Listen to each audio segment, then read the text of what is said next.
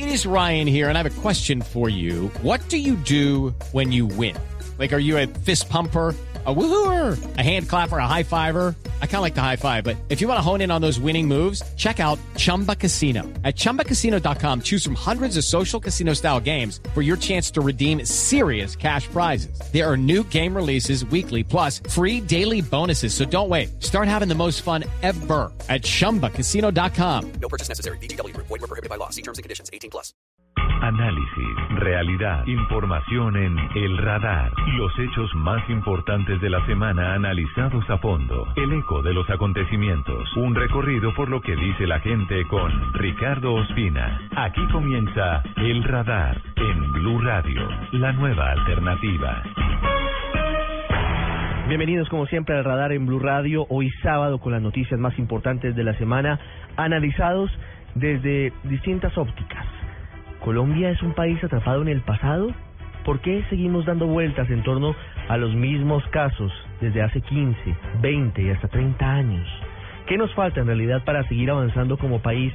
¿Cuáles son en esta semana los episodios que hemos revuelto de nuestro pasado reciente? Ya les vamos a contar. Vamos a hablar además sobre la responsabilidad de los medios frente a la avalancha de publicaciones, de videos con actos bárbaros de parte del grupo extremista Estado Islámico a raíz de la publicación terrible esta semana de la incineración vivo de un piloto jordano que fue atrapado por ese grupo en Medio Oriente. Y también vamos a hacer un corte de cuentas y un recorrido por las principales regiones de Colombia para saber cómo comienzan a moverse las fichas políticas de cara a las elecciones de alcaldes y gobernadores que serán en algunos meses, pero que ya generan mucho ruido, las elecciones de octubre del año 2015. Bienvenidos, como siempre, a El Radar. Así lo detectó El Radar en Blue Radio. Comenzamos a hacer un recuento de las noticias de esta semana, la mayoría de ellas judiciales que nos han devuelto algunos años e incluso algunas décadas en el tiempo. Iniciamos con el recuento de lo que pasó en el Tribunal de Justicia y Paz de Medellín, con una magistrada que le pidió a la Fiscalía que investigue si el expresidente y ahora senador Álvaro Uribe tuvo que ver por acción u omisión con la matanza de más de 15 personas en Ituango, en el Aro, Antioquia, en 1997, cuando Álvaro Uribe era gobernador de ese departamento. Un episodio que aún no se cierra el de la expansión del paramilitarismo en varias zonas del país. En Medellín está Lina María Zapata. Buenas tardes, Ricardo. La masacre del corregimiento El Aro, municipio de Ituango Norte de Antioquia, ocurrida el 25 de octubre de 1997, dejó 15 campesinos muertos. Tras 18 años, la magistrada del Tribunal Superior de Medellín, Consuelo Rincón, pidió que se investigue al entonces gobernador de Antioquia, Álvaro Uribe Vélez, por la presencia de un helicóptero de la gobernación en la finca donde se perpetuó la masacre. El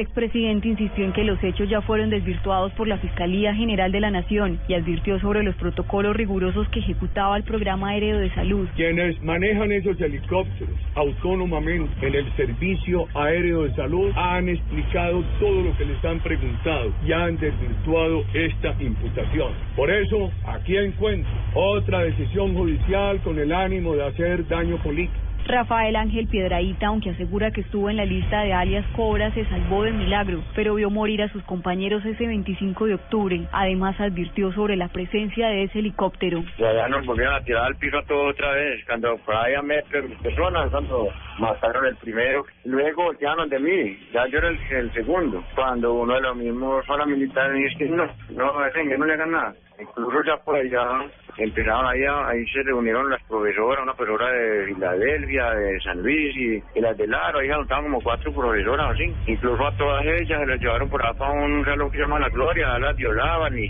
que esas mujeres venían llorando entre nosotros. Por cuenta de la masacre del corregimiento El Aro, una de las más sangrientas de la violencia del paramilitarismo, el Estado colombiano fue condenado por la Corte Interamericana de Derechos Humanos por la violación del derecho fundamental a la vida. Desde Medellín, Lina María Zapata, para el radar de Blue Radio.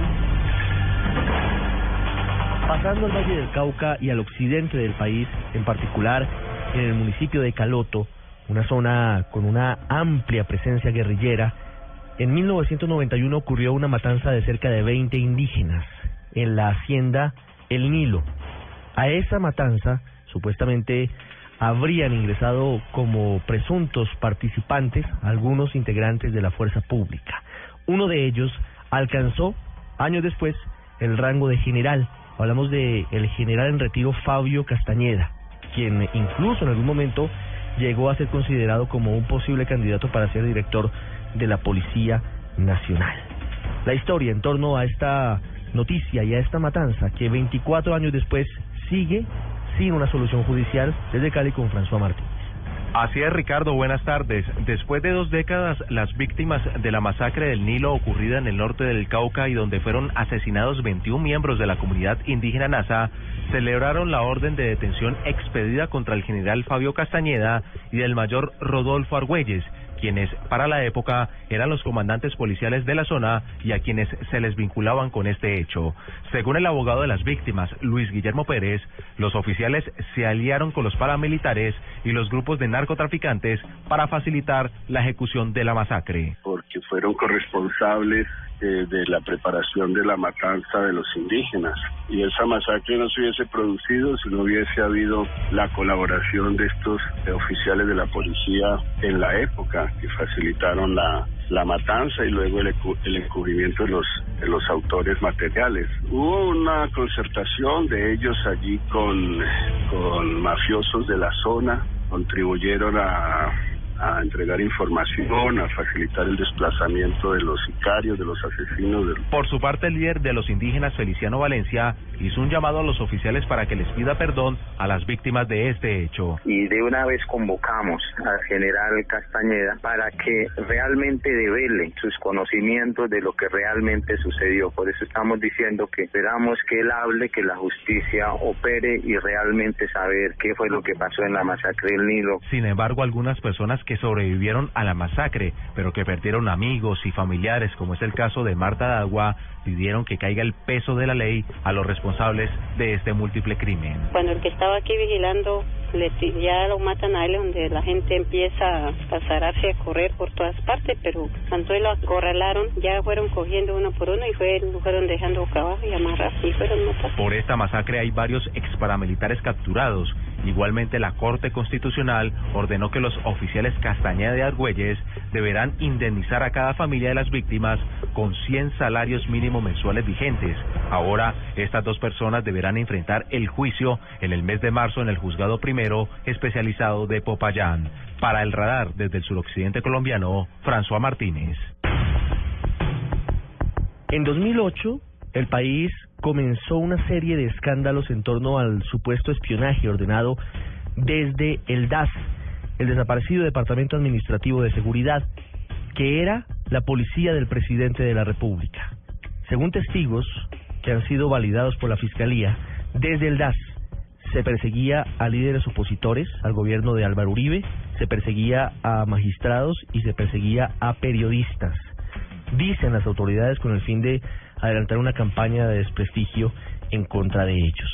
Ese episodio, siete años después, sigue vivo por cuenta de la entrega hace una semana a la justicia colombiana en Panamá de la exdirectora del DAS, María del Pilar Hurtado, quien podría tener la clave sobre este caso para conocer quién ordenó ese espionaje. Alejandro Tibaduiza nos hace el recuento de esta otra historia que no se cierra en nuestro país.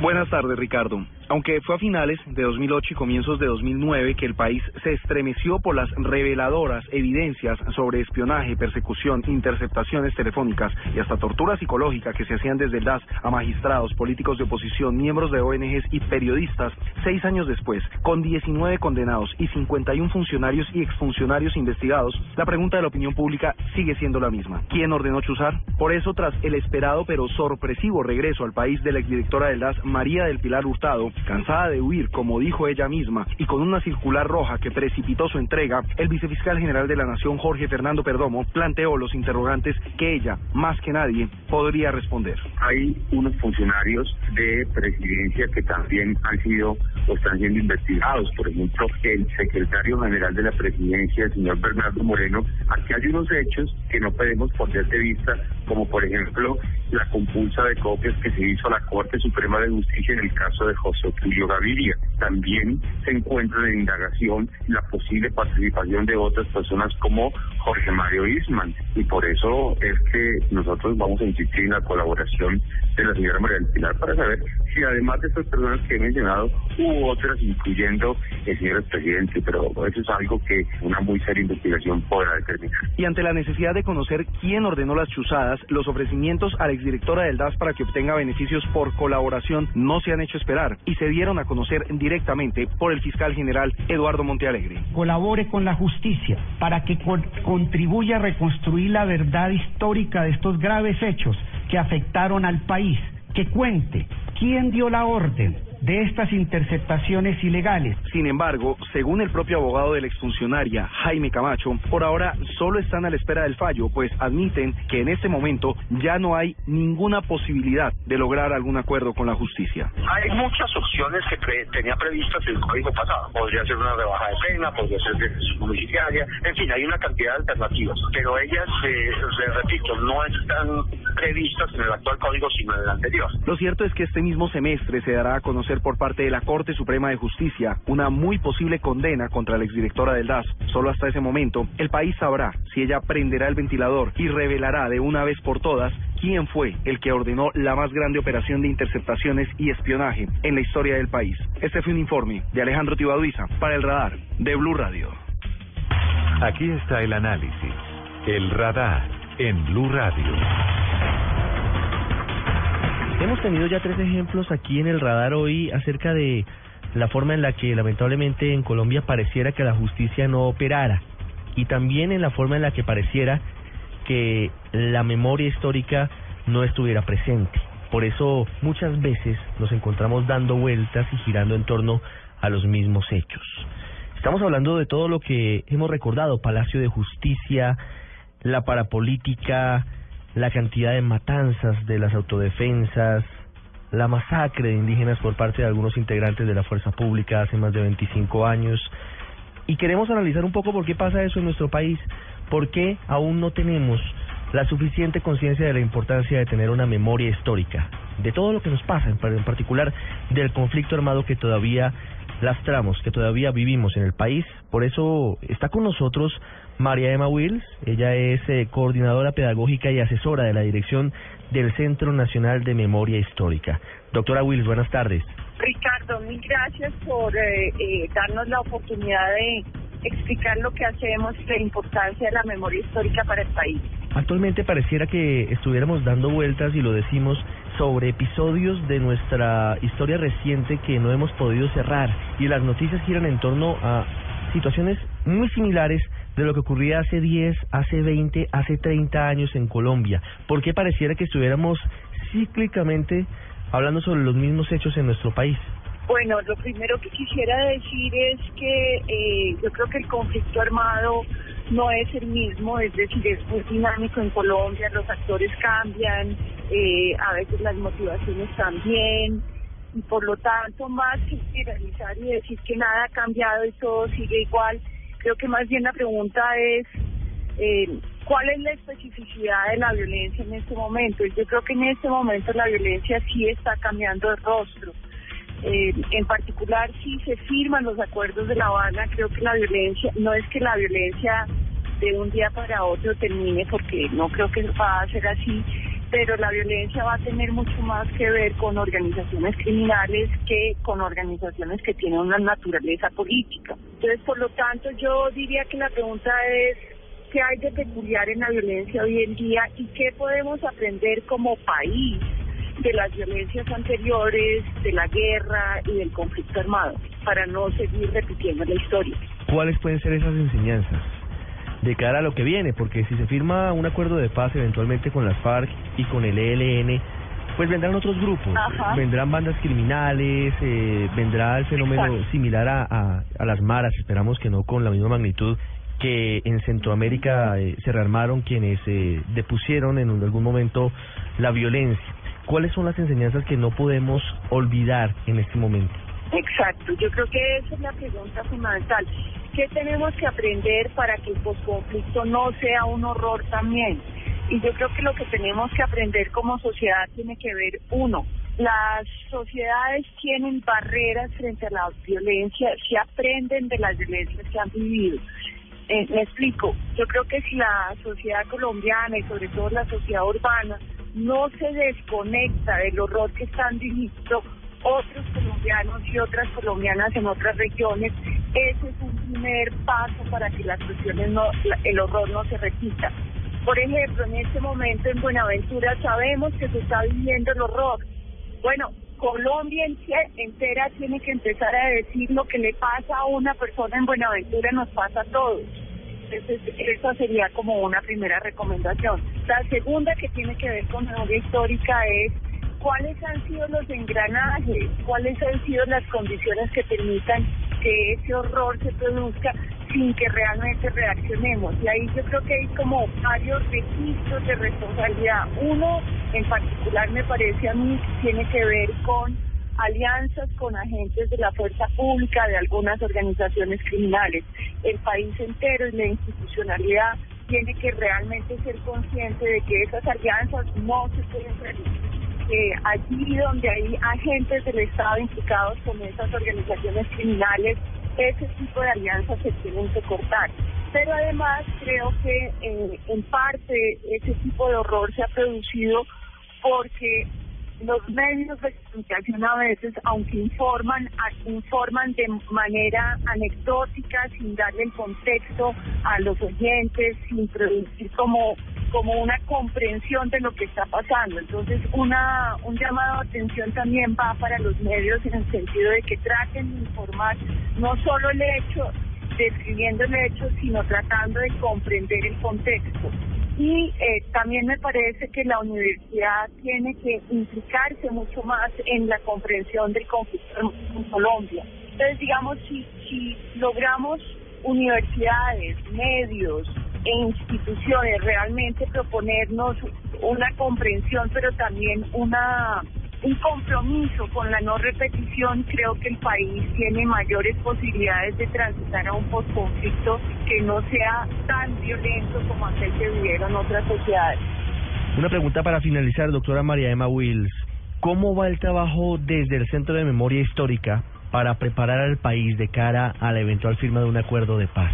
¿Cuál va a ser ese aporte de ustedes a esa redacción de, de los dolorosos episodios durante más de 50 años de guerra para que podamos entenderlos y para no repetirlos?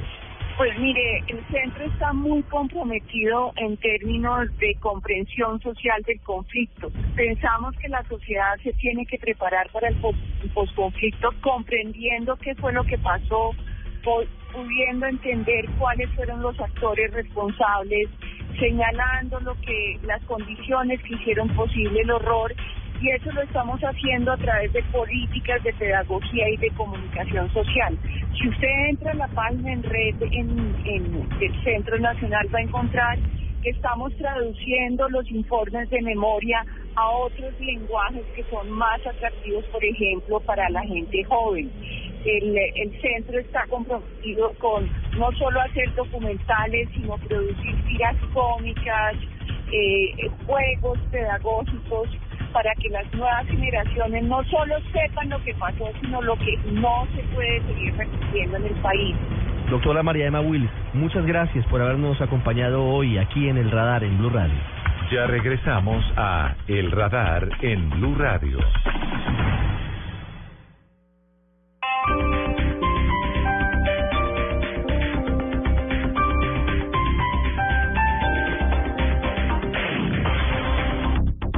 Aprovecha en este fin de semana. 3x2 en marcas capilares seleccionadas. Aplican condiciones y restricciones. Visita www.fedco.com.co. El planeta está cansado. Estamos acabando los recursos. Hemos destruido sus bosques. Nos estamos quedando sin agua, sin animales, sin árboles, sin verde, sin futuro. Tú puedes ser parte de la solución. El 22 de febrero te esperamos en el Parque Simón Bolívar, en la carrera verde. Por cada corredor sembraremos tres árboles. Serán 10 kilómetros de amor por la naturaleza. Entre todos, ayudaremos a sembrar un bosque de 15.000 árboles. En la primera carrera verde, certificada carbono cero en Latinoamérica. Organiza Fundación Natura. Inscríbete en tu boleta. Corre por la vida. Corre por los bosques. Sin los bosques no hay vida. Mayor información en www.carreraverdefn.com. Apoya Blue Radio. ¿Eres adicto?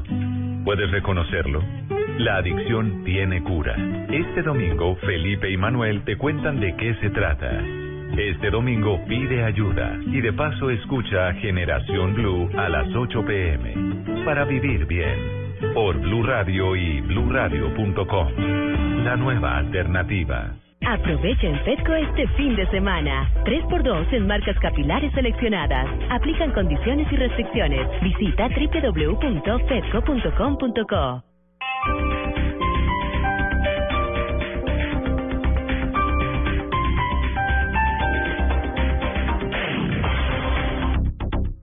Estamos detrás de los hechos de la semana en El Radar de Blue Radio.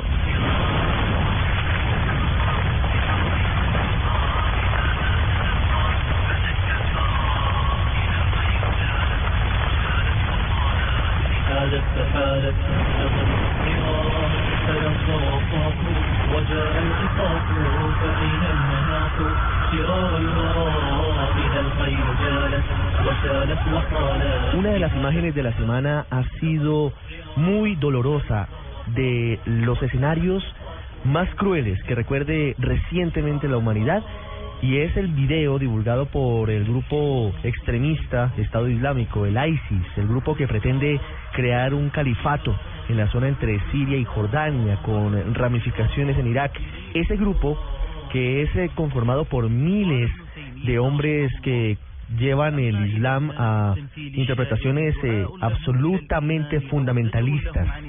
Esta semana sorprendió al mundo dando a conocer un video de cerca de 22 minutos con una producción eh, muy importante, con calidad cinematográfica, en el que muestran la manera terrible en la que en una jaula incineran vivo a un piloto de guerra jordano que cayó en sus manos hace algunas semanas cuando se adelantaban bombardeos en esa zona de Oriente Medio. Más allá de todo lo que significa el Estado Islámico para la geopolítica mundial, la falta de claridad para atacar sus bases y atacar su expansión por parte de Occidente, hay otra polémica que se ha generado a raíz de la divulgación de este video y es lo relacionado con los medios de comunicación.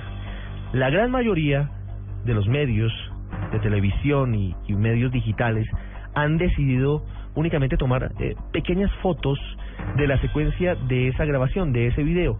Algunos, como Fox News en Estados Unidos, con el fin de supuestamente dar a conocer con crudeza la barbarie del Estado Islámico, lo decidieron publicar completamente. Y allí está el debate. Por eso hoy hemos llamado en Madrid, en España, a Carlos Macía Barber.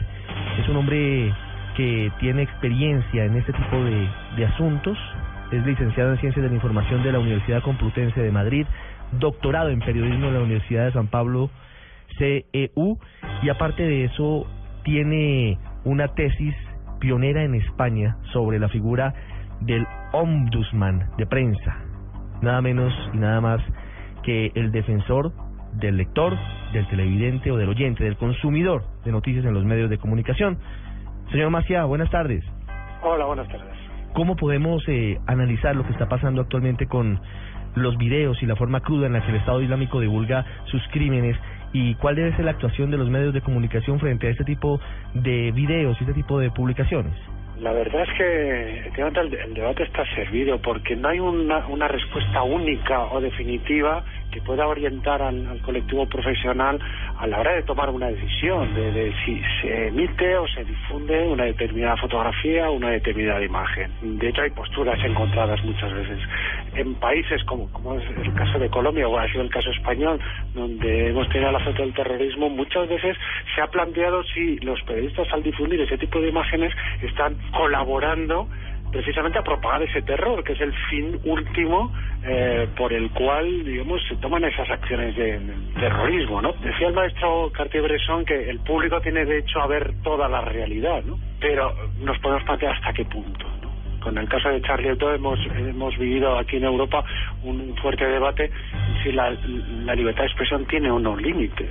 Y la verdad es que bueno, desde el punto de vista de los juristas lo tienen claro, no hay ningún derecho absoluto, por lo tanto, claro que tiene límites, el problema es quién los traza y cuáles son esos límites. Entonces, en casos como este, pues yo siempre recomiendo analizar en cuestión el caso para ver qué decisiones se han, se han tomado por el camino. Bueno, si vamos a ver cómo trabaja o, o, o dónde están los orígenes de Fox News, pues quizás podamos entender algo, ¿no? Es decir, ¿cuál es la justificación última? Si es satisfacer ese derecho a la información de la ciudadanía o es meramente el negocio. Y hay que estar muy seguro de lo que se hace, porque ningún mensaje periodístico es inocente, siempre hay consecuencias, ¿no? Y creo que en este caso se han traspasado, personalmente pienso que se han traspasado los límites para dar a conocer, en este caso, digamos, ese, esas posturas radicales y jihadistas que no, que no tienen ningún sentido, ¿no? En Colombia hemos vivido, como en España, actos terroristas y, y de una u otra manera hemos encontrado cuáles son los límites para divulgar o no una información.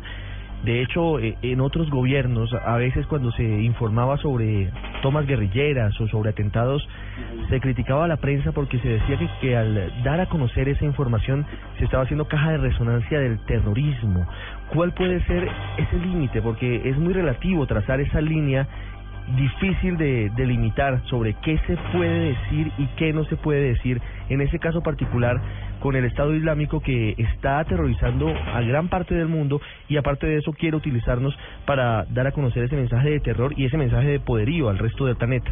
Yo creo que los, los límites mm, se encuentran, casi diría, utilizando un poco el sentido común.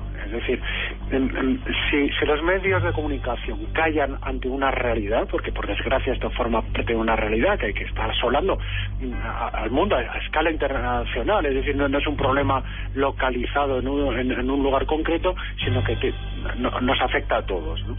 Eh, si los medios callan ante eso, están ocultando por tal la realidad, por lo tanto no están contando la verdad, que es, que es en, en el fondo la misión básica que tiene cualquier periodista. Entonces, eso hay que contarlo. El, problema es plantearse cómo lo contamos, intentando evitar hacerle el juego. Por lo tanto, yo creo que en esos casos lo que hay, hay, hay que hacer es trasladar el drama humano que, que, que puede suponer pero para eso no hace falta muchas veces la crudeza de las imágenes, eh, la reproducción a veces de, de los lemas, el, el tener mucho cuidado a veces en qué lenguaje utilizamos. La palabra nunca es inocente y por lo tanto a veces acabamos utilizando el mismo lenguaje que a los terroristas les conviene. Eh, en cuanto a los términos, los eufemismos, este tipo de cosas el periodista tiene que ser muy delicado llamar a las cosas por su nombre. Entonces un grupo es un grupo terrorista, pues se llama terroristas. Lo que recomendaba mucho también el maestro Kapuczynski, es decir, la empatía, ponerse en el lugar de los afectados, en el lugar de las víctimas, de sus familias, de, de- qué es lo que pueden sentir ante ese tipo de cobertura, ante ese tipo de imágenes, ante ese tipo de, lenguaje que se puede estar utilizando. Yo creo que sobre todo eso es un poco de sentido común, ¿no? En, en cómo trabajamos los periodistas. Frente a la disyuntiva, eh, está claro, por lo menos desde la mayoría de los medios, sobre lo que significa divulgar información por el sentido social de lo que significa un medio y de lo que significa dar a conocer información a una comunidad y lo que significa el negocio o lo que significa visitas a un sitio web o lo que significa dinero para para una empresa de comunicaciones usted toca un tema muy interesante y es lo relacionado con Fox News sobre todo porque es una empresa que tiene abiertamente una tendencia política, es una tendencia conservadora, tendencia republicana en los Estados Unidos y aparte de eso usted agrega que tien- tiene o tendría otro tipo de, de intereses para irse de lado, salirse de la fila de lo que la mayoría de medios del mundo han hecho, que es no publicar el video y decide hacerlo en su sitio web. Sí, el, bueno, la- la- una de las cosas que hemos vivido en Europa, pero bueno, también se vive en su momento en, América, eh, recientemente, esta serie de, a veces de, escándalos que tienen que ver en cómo los periodistas eh, estamos dispuestos, o, al- menos digamos una parte de periodistas están dispuestos a utilizar cualquier medio para conseguir cualquier fin. ¿eh? En- de manera tácita la sociedad delega en ellos para que cumplan esa función, porque el ciudadano no tiene conocimientos o no tiene tiempo para informarse como es debido. Entonces, esas personas satisfacen ese derecho. ¿Qué sucede? que muchas veces se anteponen los intereses al, interés general, que es al, que tiene que seguir todo periodista, cualquier empresa periodística, eh, se ant- anteponen intereses o bien de la propia audiencia, es decir, lo que pide la audiencia, y, caemos un poco a veces en esa dictadura en la audiencia que a veces pide cosas que no debe, o caemos en propiamente en los intereses de la propia empresa, que antepone el, el- el lucro, el, el ganar dinero a cualquier otra situación. Son complementarios, son buenos, pero tienen un orden. Primero tiene que estar el interés general, en segundo lugar el interés de las audiencias y en último lugar el interés de la empresa. Y si una empresa está dispuesta a anteponer eso, entonces ya no cumples esa función social. Recordando esa idea de, ta- también de García Márquez, que decía que la ética no es una condición ocasional, sino que acompaña al ejercicio del periodismo y muchas empresas, por desgracia, traspasan esa frontera. Carlos, ¿qué va a pasar en los próximos meses?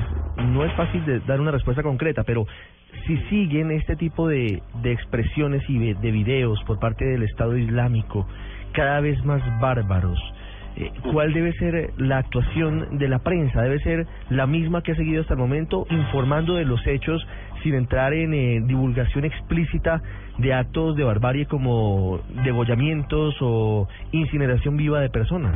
Claro, el, problema es ese, es decir, que, que en- el momento en que el colectivo profesional entre en esa cadena de amplificación del terror, ahí el periodista es donde tiene que ser muy muy delicado, porque las cosas hay que contarlas y se tienen que saber y darlas a conocer al mundo, porque están ocurriendo.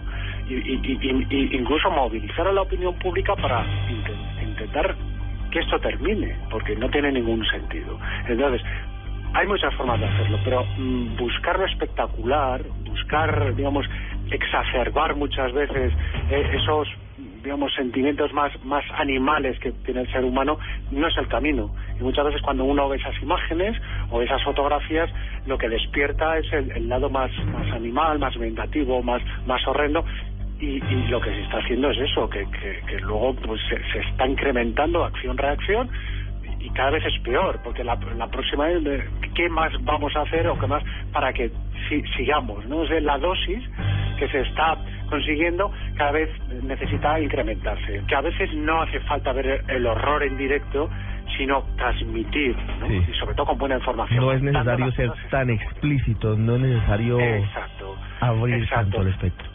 Ocurre en otros campos, no solo en el campo del terrorismo, muchas veces en el campo de los desastres naturales, en el caso de los accidentes, en el caso de la... No hace falta, digamos, eh, que resume sangre la página o el televisor para ser conscientes de la desgracia. Hay que ser conscientes de eso, pero por desgracia a veces se ha perdido la sensibilidad en algunos casos. ¿eh? Desde España, Carlos Macía Barber, uno de los hombres eh, que tiene mayor conocimiento sobre lo que significa el defensor del, del televidente, el defensor del oyente, el defensor del lector, un hombre que ha trabajado ese tema de la ética y de los límites que debe tener la información que se divulga a propósito de la barbarie que hemos vivido esta semana con eh, la divulgación de un nuevo video del Estado Islámico, esta vez incinerando vivo a un piloto jordano. Carlos, gracias, un abrazo y muy amable por haber estado con nosotros. Gracias a ustedes por todo. Los hechos que le interesan a la gente en El Radar. En Blue Radio le hacemos un seguimiento muy detallado a las comunidades del Pacífico de nuestro país. Hemos hecho el recorrido por Tumaco, por Buenaventura y ahora vamos al departamento del Chocó, porque hay una situación que es eh, conocida desde hace mucho tiempo por las autoridades, pero ahora ha hecho crisis por cuenta de tratarse de un asunto que es vital y es la cantidad de irregularidades que se han hallado en el Hospital San Francisco de Asís, que es uno de los principales de la ciudad de Quibdó. En las últimas horas, una comisión del más alto nivel del gobierno nacional ha llegado a este sitio. Hace algunos días había estado allí el ministro de Salud Alejandro Gaviria también evidenciando la situación. Entre la delegación de las últimas horas allí en la capital del Chocó estaba el secretario de Transparencia de la Presidencia de la República que nos atiende a esta hora hoy sábado en el radar. Doctor Camilo Enciso, buenas tardes. Ricardo, un cordial saludo para usted y para todos los oyentes del radar. Secretario, ¿qué encontraron con esa visita que han hecho en las últimas horas a- al departamento de Chocó, en particular a la ciudad de Quibdó? Ricardo, lo primero que quisiera señalar es que esta es una visita, como usted lo dijo, del más alto nivel, que involucró a funcionarios de la Contraloría General, de la Procuraduría, de la Secretaría de Transparencia de la Presidencia de la República y de la Superintendencia de Salud. Eh, lo que pudimos encontrar en esencia es un desorden administrativo en varias esferas.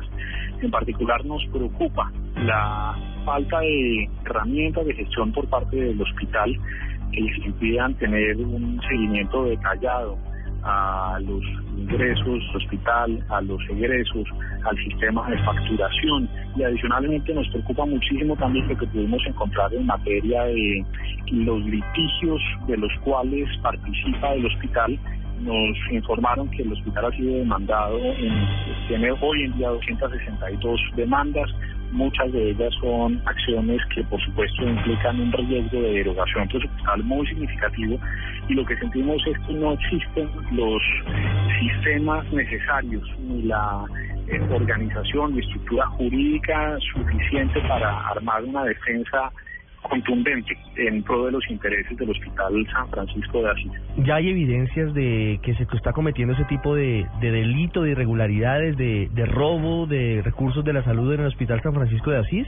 Tenemos encontrado, por ejemplo, casos que se fueron resueltos por el juzgado primario civil municipal acá en Quito, en los cuales hoy en día se tienen más de siete personas con medidas de aseguramiento por la defraudación al sistema de salud debido a la simulación de venta de medicamentos que finalmente no fueron suministrados y por la entrega de cuentas de cobro falsas que por supuesto eh, pues tenían por objeto defraudar el sistema de salud, apropiarse indebidamente los recursos del Estado y de todos los colombianos en desmedro del interés público.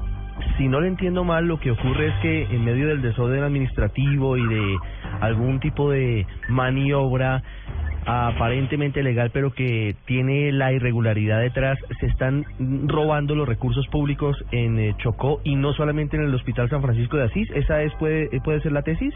Exacto, la tesis es que el desorden administrativo puede generar esos riesgos de pérdida de recursos y eso se traduce en distintas esferas de la administración del hospital. Por un lado, en las defensas eh, judiciales, como decíamos, frente a las demandas de terceros, pero por otro lado también en aspectos como la contratación directamente a través de la regional de Caprecom, que tiene asignado, digamos, la supervisión de lo que está ocurriendo en el, en el hospital. Por otro lado, se han identificado contratos con presuntos sobrecosto de medicamentos, más de tres contratos en los que participan Caprecom directamente, pero en el que están involucradas también droguerías y distintas eh, instituciones privadas que proveen drogas o medicamentos a el contratante en este caso. Hemos identificado pagos por servicios no prestados y que no cuentan con los soportes necesarios para acreditar que efectivamente fueron prestados. Eh, tenemos, hemos identificado casos en los cuales hay ambulancias, por ejemplo, aéreas que han sido contratadas sin que exista el soporte de cómo se han prestado esos servicios. En fin, entonces lo que uno puede ver acá es una sumatoria de factores de alarma que por supuesto llaman poderosamente la atención del gobierno nacional, de las entidades de control y este lunes precisamente vamos a reunirnos con el gerente de la regional de Caprecón Antioquia Chocó para que nos resuelva o nos responda a varias de las inquietudes que nos han quedado como resultado de esta visita. Y la última pregunta, la solución definitiva, ¿cuál es para evitar que siga presentándose ese tipo de hechos que hacen que se pierda la plata para la salud de los más pobres en el departamento del Chocó, en particular en el Hospital San Francisco de Asís? Mire, el Estado tiene que hacer un esfuerzo conjunto de la mayor contundencia. Para eso, una de las cosas que estamos haciendo desde el gobierno nacional es llevando a, lo que hemos, a lo que el Estatuto Anticorrupción llama la Comisión Nacional de Moralización, estos casos de alto nivel en los cuales se requiere una acción concertada de varias entidades, tanto del gobierno nacional como de los órganos de control para prevenir la ocurrencia repetida de este tipo de conductas. Es allí en donde debemos discutir y buscar soluciones, pero por supuesto hay también que eh, abordar este problema desde una óptica constructiva y no solo represiva, conociendo las debilidades que tiene pues, el sistema de salud acá y habiendo conocido también las dificultades por las que atraviesan los administradores de los distintos hospitales, digamos que uno tiene que entender también algunas realidades concretas del departamento y ayudarles a superar de forma constructiva esas dificultades. Pero también creemos que hay que enviar un mensaje contundente de castigo a los responsables de los desfalcos, eh, sobre todo golpeando a los peces gordos. Doctor Camilo Enciso, secretario de Transparencia de la Presidencia de la República, muchas gracias por habernos contado lo que están haciendo para evitar que, con base en eh, procedimientos dudosos, se siga perdiendo el dinero para la salud de los más humildes en el departamento del Chocó. Muy amable. Muchas gracias a ustedes y los invitamos a seguirnos en arroba S Transparencia. Abrazo. Ya regresamos a El Radar en Blue Radio.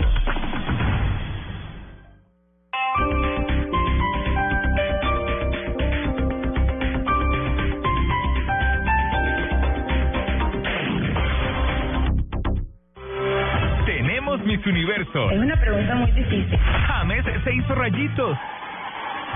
Y sancionaron tres fechas a Companucci. Va bien este 2015. Por eso, este sábado, desde las 4 y 30, Colombia-Brasil. La buena bola para que venga Rafael Santos. Los chicos quieren ser grandes en el Sudamericano Sub-20. Y Medellín Nacional. Blue Radio, la nueva alternativa.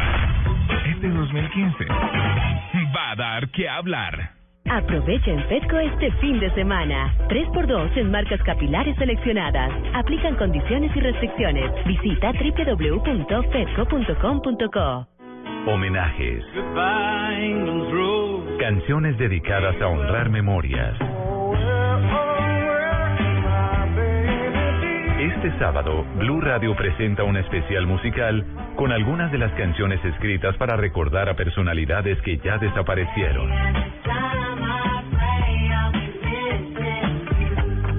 En escena, In Memoria. En escena, este sábado desde las 3 de la tarde, presentan Diana Medina, Tito López y W Bernal por Blue Radio y bluradio.com. La nueva alternativa.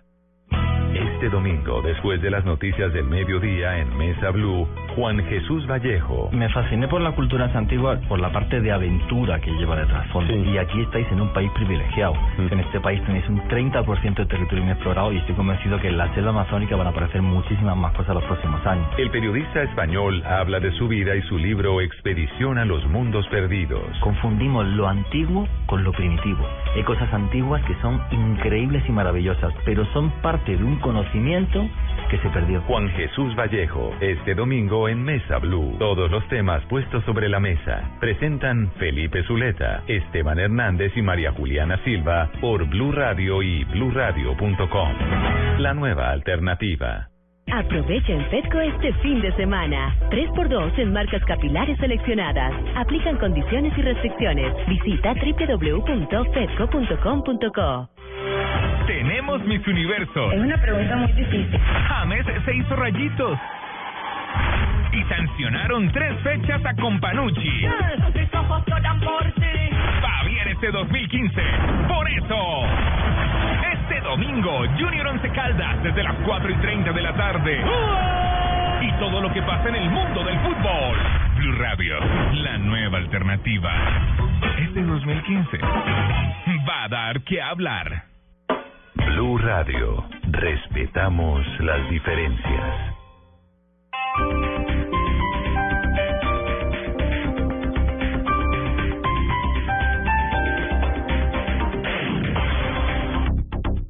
Volvemos con El Radar en Blue Radio.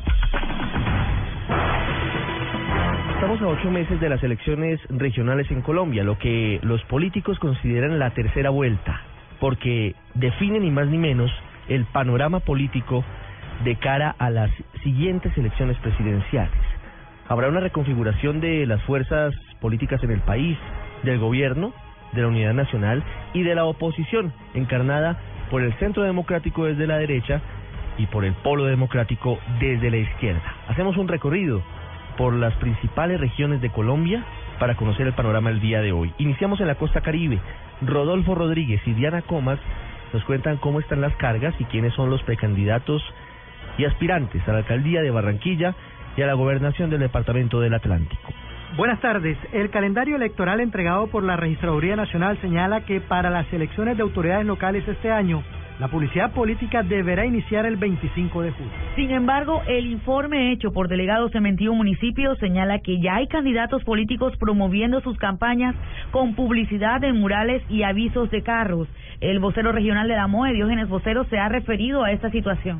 Encontramos entonces cinco municipios que mandan, eh, que tienen como la mayor publicidad extemporánea unos, unos casos críticos. Yo diría que el caso crítico número uno es el del municipio de Puerto Colombia, a pesar de que en el mes de enero hicimos un informe sobre el tema. Por el contrario de haber bajado la publicidad, aumentó en todo el municipio y el otro caso que me parece paradigmático es el de Baranoa, que pareciese que las elecciones fuesen a darse el próximo domingo por la cantidad de publicidad extemporánea que se encuentra en el casco urbano sobre todo, lo que de alguna manera, además de ser irregular por la publicidad extemporánea, también eh, revela un problema de contaminación visual. Y teniendo en cuenta que la inscripción de cédulas para las elecciones aún no ha arrancado, el vocero de la MOE advierte sobre el proceso irregular que ocurre en municipios del Departamento del Atlántico como los municipios de Juan de Acosta y Soledad, donde incluso la tasa de inscritos en el censo electoral asciende el número de pobladores.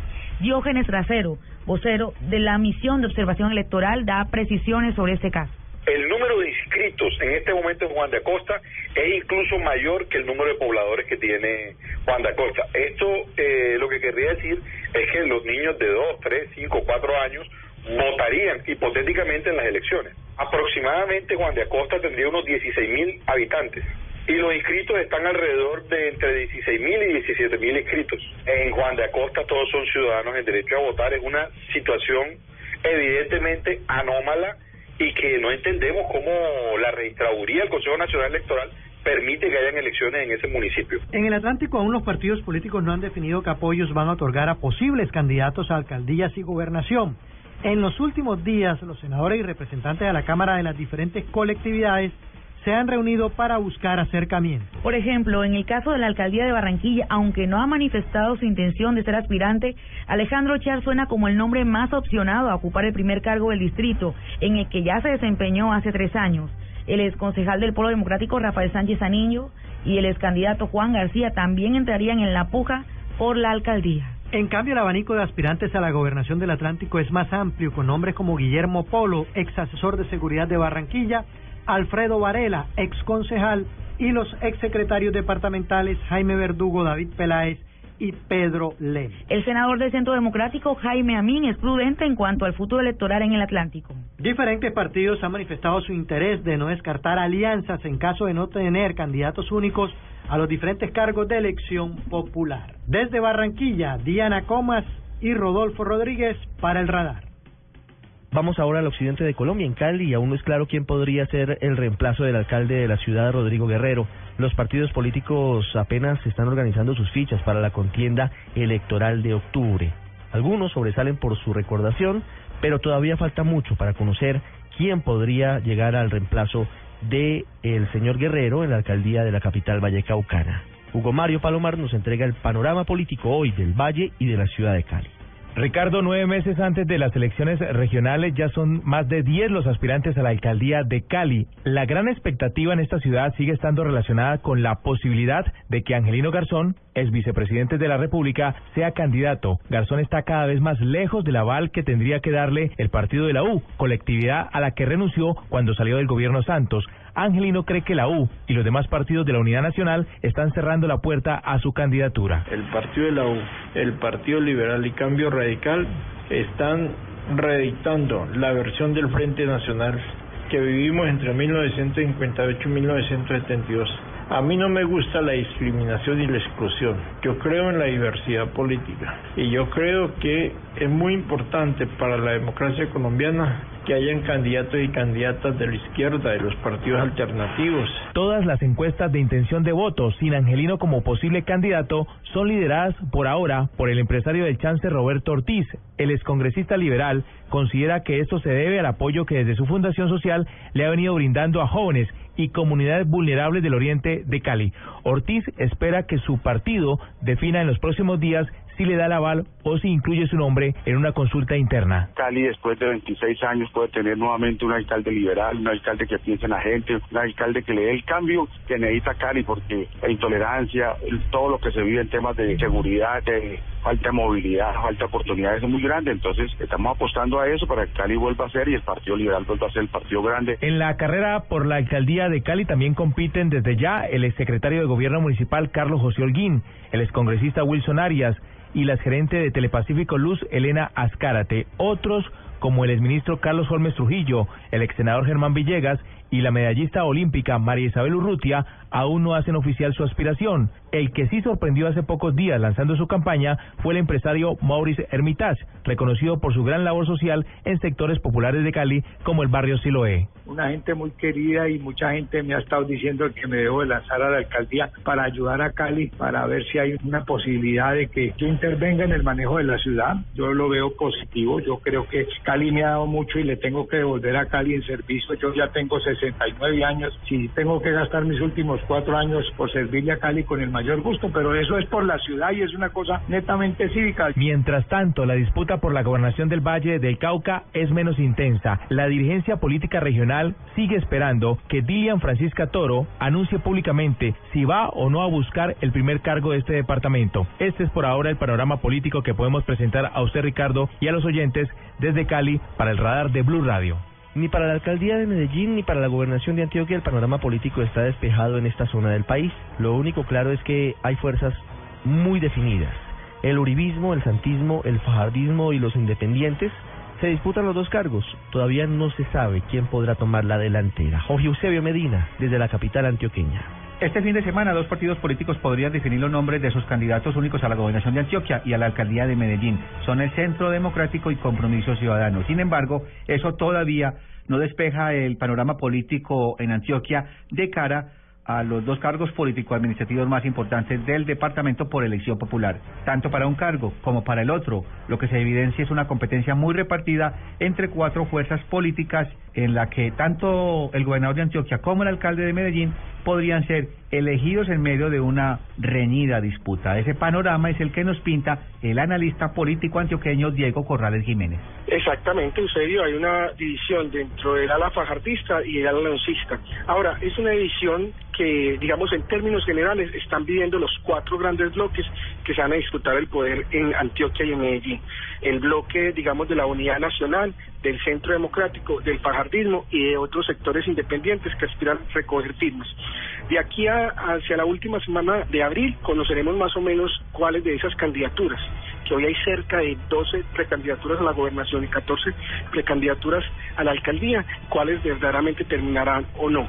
Y ahí ya luego miraremos dentro de esos cuatro bloques quiénes entrarán a jugar. Creíble o no, un único medidor de momento son los resultados de las pasadas elecciones para Congreso, pero hablamos de los resultados para Cámara de Representantes cuya circunscripción es regional y local, no nacional como el Senado. De acuerdo con esas justas electorales, la primera fuerza política de Antioquia es el Centro Democrático con el 25.8% de los votos.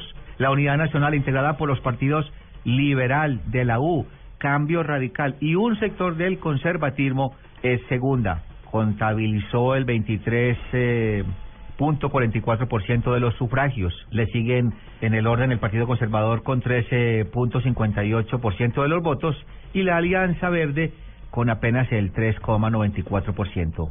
Divisiones internas es lo que hay en todas las fuerzas políticas y son esos firmas los que no dejan ver de momento los candidatos fuertes a la gobernación de Antioquia y a la alcaldía de Medellín. Ni tan siquiera el hecho de que haya declinado esta semana la ex vicealcaldesa de Educación de Medellín, Claudia Restrepo. Información para el radar con Jorge Eusebio Medina, Blue Radio. En Santander, el gran reto de las campañas para la alcaldía de Bucaramanga y para la gobernación del departamento es convencer a una amplia mayoría de los ciudadanos, sobre todo de la clase media, que critican el desprestigio cada vez mayor de la clase política local. Vamos a la capital santanderiana con Javier Flores. Ricardo, buenas tardes. En Bucaramanga y Santander, aunque las campañas a la alcaldía y la gobernación no han arrancado con intensidad, sí hay un ambiente político en la ciudad que ha comenzado a hablar de los precandidatos, de las corrientes políticas que se mueven en la región. Hablo especialmente del Partido Liberal y de la que se conoce como la Casa Aguilar, que con Richard Aguilar hoy ostenta el poder en la gobernación. se podría decir que hasta el momento solo dos precandidatos han iniciado campañas. El empresario Rodolfo Hernández, muy vinculado a la política santandereana, pero también con aliados en el gobierno nacional, que ha manifestado que tendrá una candidatura independiente a la gobernación. Y por otro, Leonidas Gómez, que quiere llegar a la alcaldía con un perfil muy similar. El Partido Liberal aún está en su proceso interno. La pregunta que ronda en los círculos políticos santanderianos es entonces, ¿qué papel puede jugar el uribismo teniendo en cuenta la tradición liberal que tiene la región? Pues sobre esto le consultamos al analista y columnista Manolo Azuero. Yo creo que en Bucaramanga el Centro Democrático y el uribismo no tiene, digamos, una campaña preparada con suficiente antelación para, para dar la batalla. Lo único que parece viable es que adhieran a.